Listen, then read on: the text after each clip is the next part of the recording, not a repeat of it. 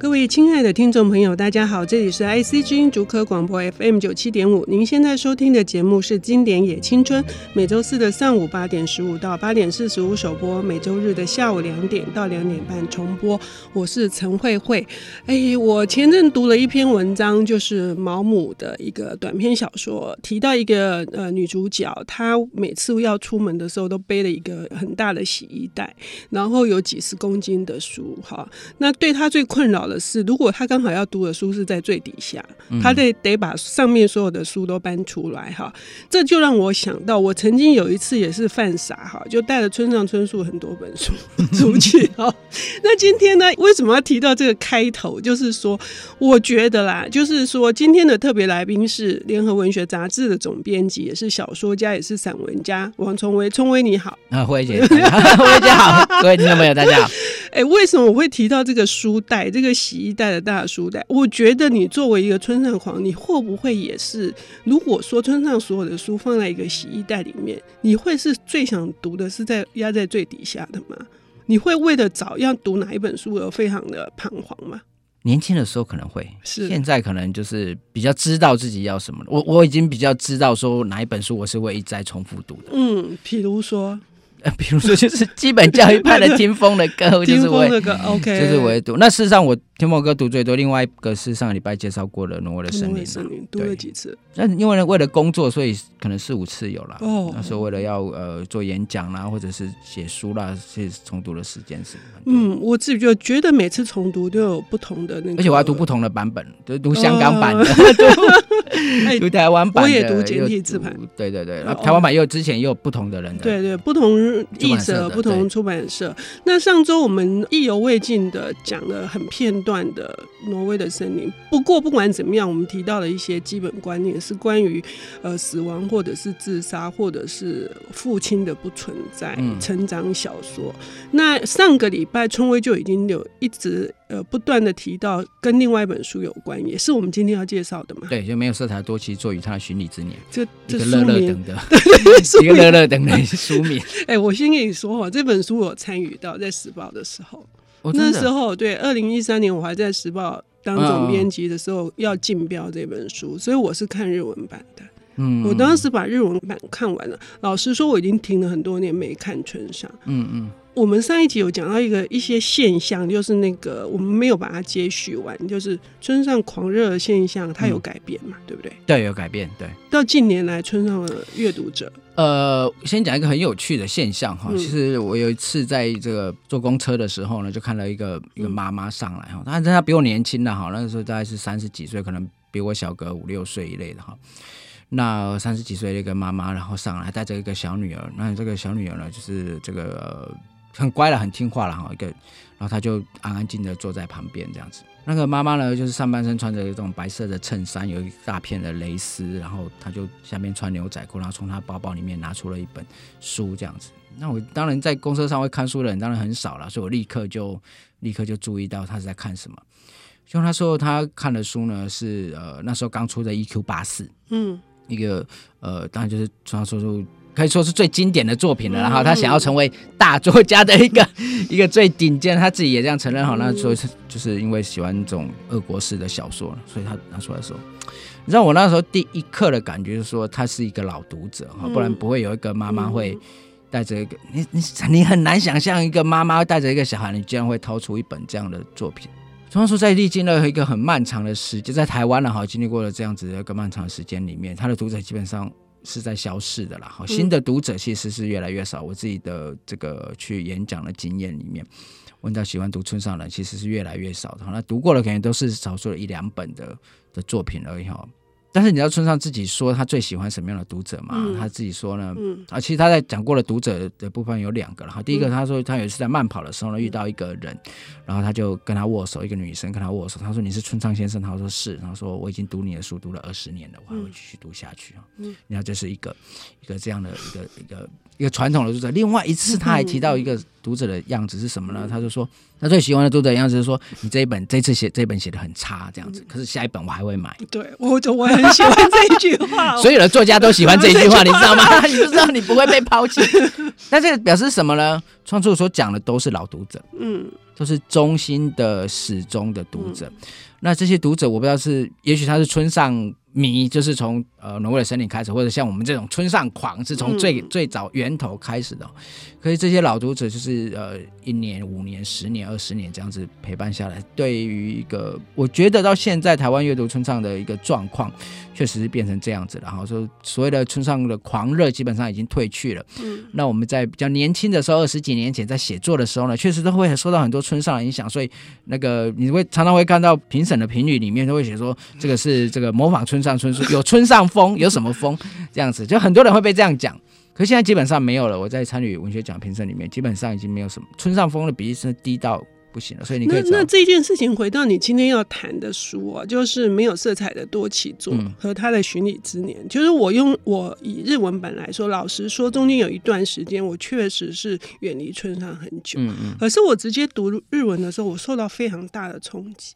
我突然觉得我又喜欢村上春树，然后那种又喜欢是那种老朋友见面，而且是直面的相见。嗯可是后来，后来我又重读，因为这次广播节目，我又读中文版的时候，我有一点体会，就是说，刚聪威上节目前有讲说，他七天一周创下了一百万一百万册，对，但是后面其实有一些。呃，负评的，嗯，就是说觉得写的没有那么好，也跟你刚刚呼应说，对作家来说是，虽然我没有写的那么，那我们等一下可以来讨论，就是说我看完中文版以后，我就觉得说，哎、欸，我一开始看日文版的那个冲击有减少，嗯，但是喜爱没有减少，只是冲击有减少，嗯，所以中文要不要来跟我们谈一下，就是说。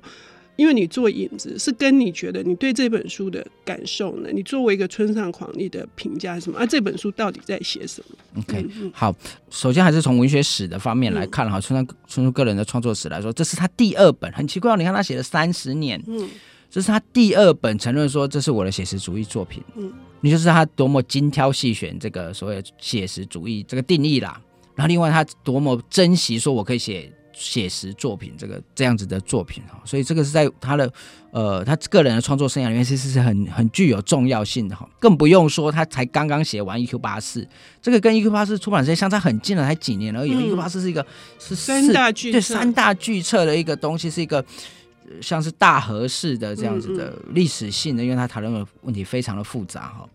可是却写接下来却出了一本这样子的作品哦，所以你就知道说。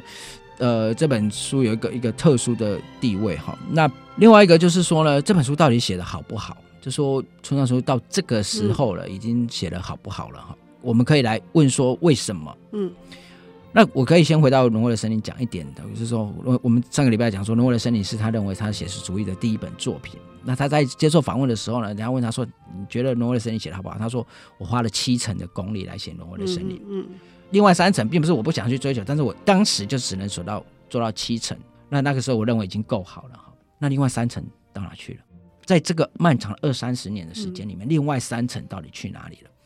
就他个人的创作史来说，我认为这三层就是压在，并不是压在 A Q 八四，也不是压在五五，而是压在这本书上。因为这本书是除了他写实主义之外，他自己也承认这是一个成长小说，是他个人相关的。嗯。嗯那他在其他的具有魔幻的写实的这种的东西，其实基本上要提升到一个很高的境界了啦，就是像呃《E.Q. 八四》这样子的一个境界了。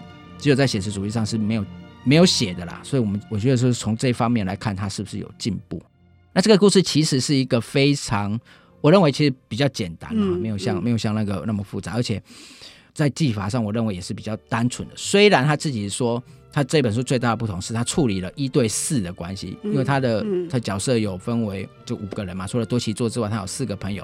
这四个朋友呢，分别就是用颜色来命名，一个是红，一个蓝，一个黑，一个白哈。那这里面红跟蓝是男生呐哈，那黑跟白是女生。那加上多奇座是男生，所以是三男一女的，三男两女的一个一个组合哈。所以他认为这是一个比较复杂的一个处理方式。但是事实上，他在里面的运作的方式其实很单纯哦。你因为你很少看见五个人同时出现的场景，几乎没有。他只有在描写回忆过去高中时代的时候，他会轻描淡写说：“哎，他们五个人一起去做了哪些事情。”对。可事实上，他还是单一的，嗯，一个对一个，因为他后来就是这里面的核心呢、啊，他是一个循礼之年，嗯，就说呢，这多奇座呢，因为受到了某一种误会，嗯，被这四个人呢驱离了这个五个人的团体，嗯嗯，所以等他那是他大学发生的事情，那过了二十年的时间之后，他三十六岁的那一年呢，他又重新回去一一的拜访这四个人，嗯，嗯，但是在拜访的过程里面，全部都是一对一的，嗯，都是一对一的，他并没有什么一对二、一对三的情形，全部都是一对一。那在这一对一的过程里面，呃，另外有一个角色是他女朋友了哈，叫沙罗，嗯，他跟女朋友的关系也是一对一的，也是一对一，对。对。所以基本上他处理的事是很单纯的，哦。可是等一下，嗯，可是为什么村上会认为这是呃接近于他相当一个完成度很高的作品啊？我们要等一下休息一下，我们要回来再来深入的谈为什么没有色彩多起作？那他的巡礼之年又意味着什么？我们等一下回来。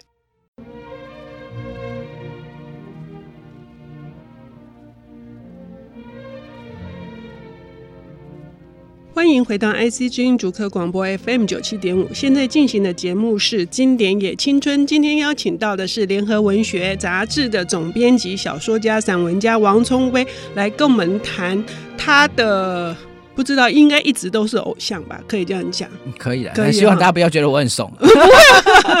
村上春树哈，上周呃，继谈了这个挪威的森林，他的应该是说他非常重要的转型之作哈。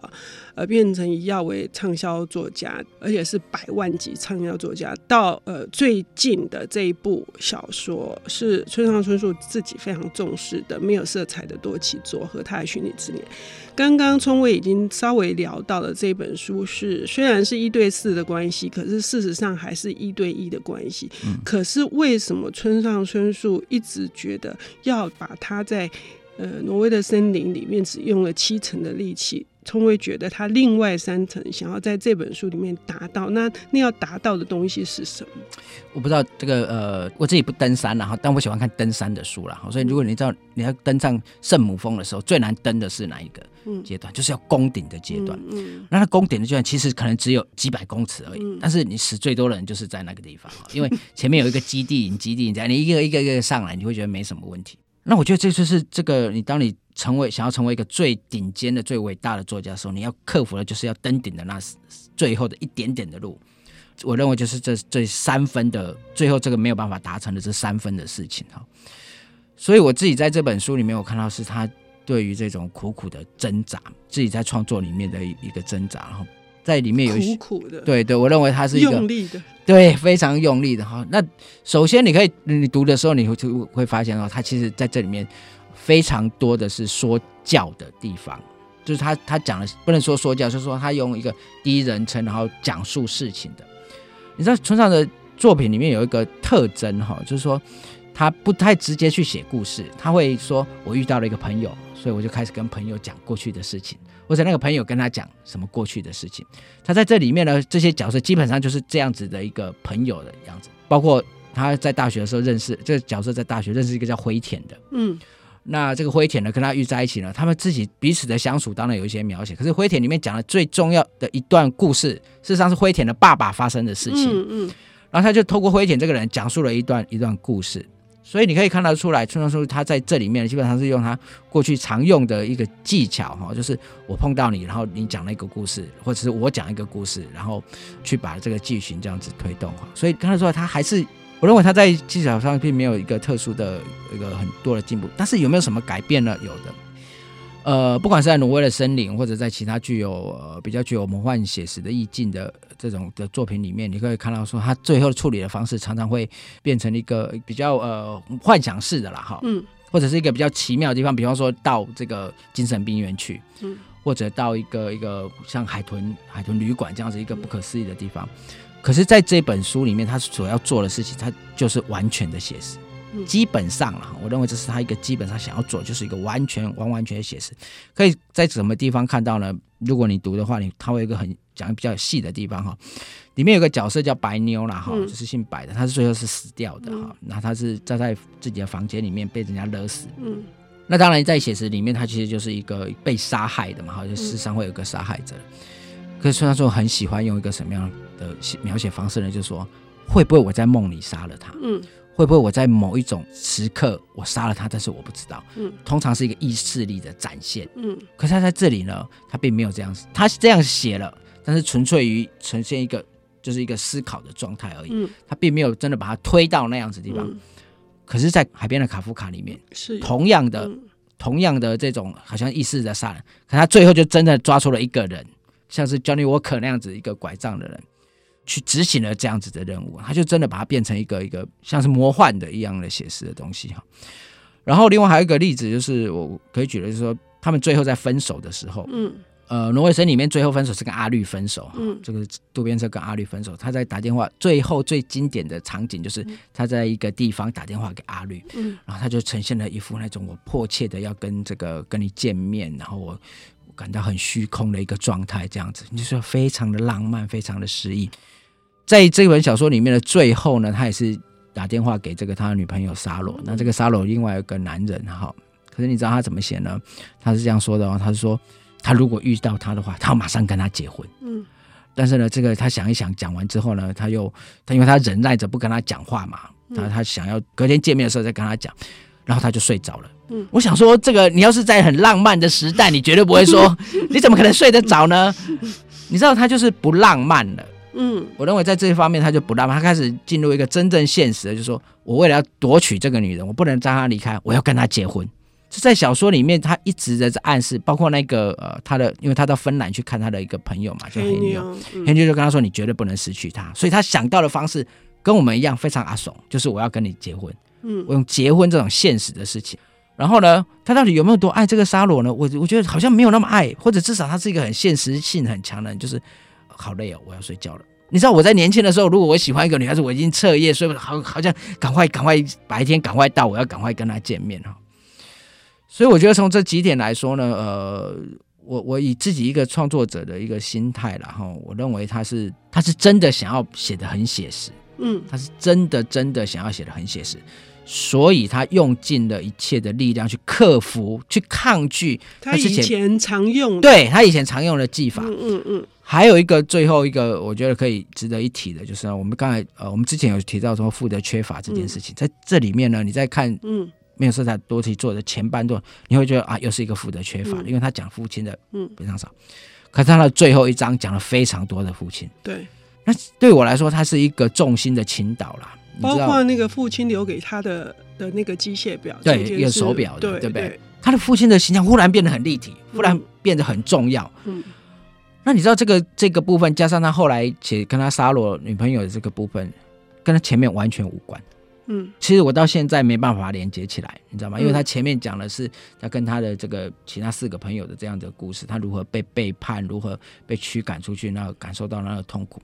可是他在最后一章的时候，把这些元素全部抛弃了，留下非常非常淡的影子。他只专注在说他的父亲跟他的女朋友的的样子身上。我敢保证，你去看他其他作品，没有任何一篇是这样子写的，没有任何一本的结尾是用一个。非常突兀的，好像忽然把呃原本的场景刷白似的。我我有一个形容词，就是他忽然把一个铁门拉下来了，让跟前面不一样，把前面给隔开来了，这样子的写法。我觉得这个方面是很特别的啦。那呃，在这一点上，我没办法揣测呃创作是怎么想的，为什么会最后决定这样子的一个像是重心倾倒式的写法，他放弃了原本的那个呃核心，忽然转转向了一个截然不同的地方。但是，那是不是跟他三十六岁了有关系？跟他三十六岁，可是他之前就已经可是挪威森林也是，他是三十七岁的时候回顾他大学时代，对不对？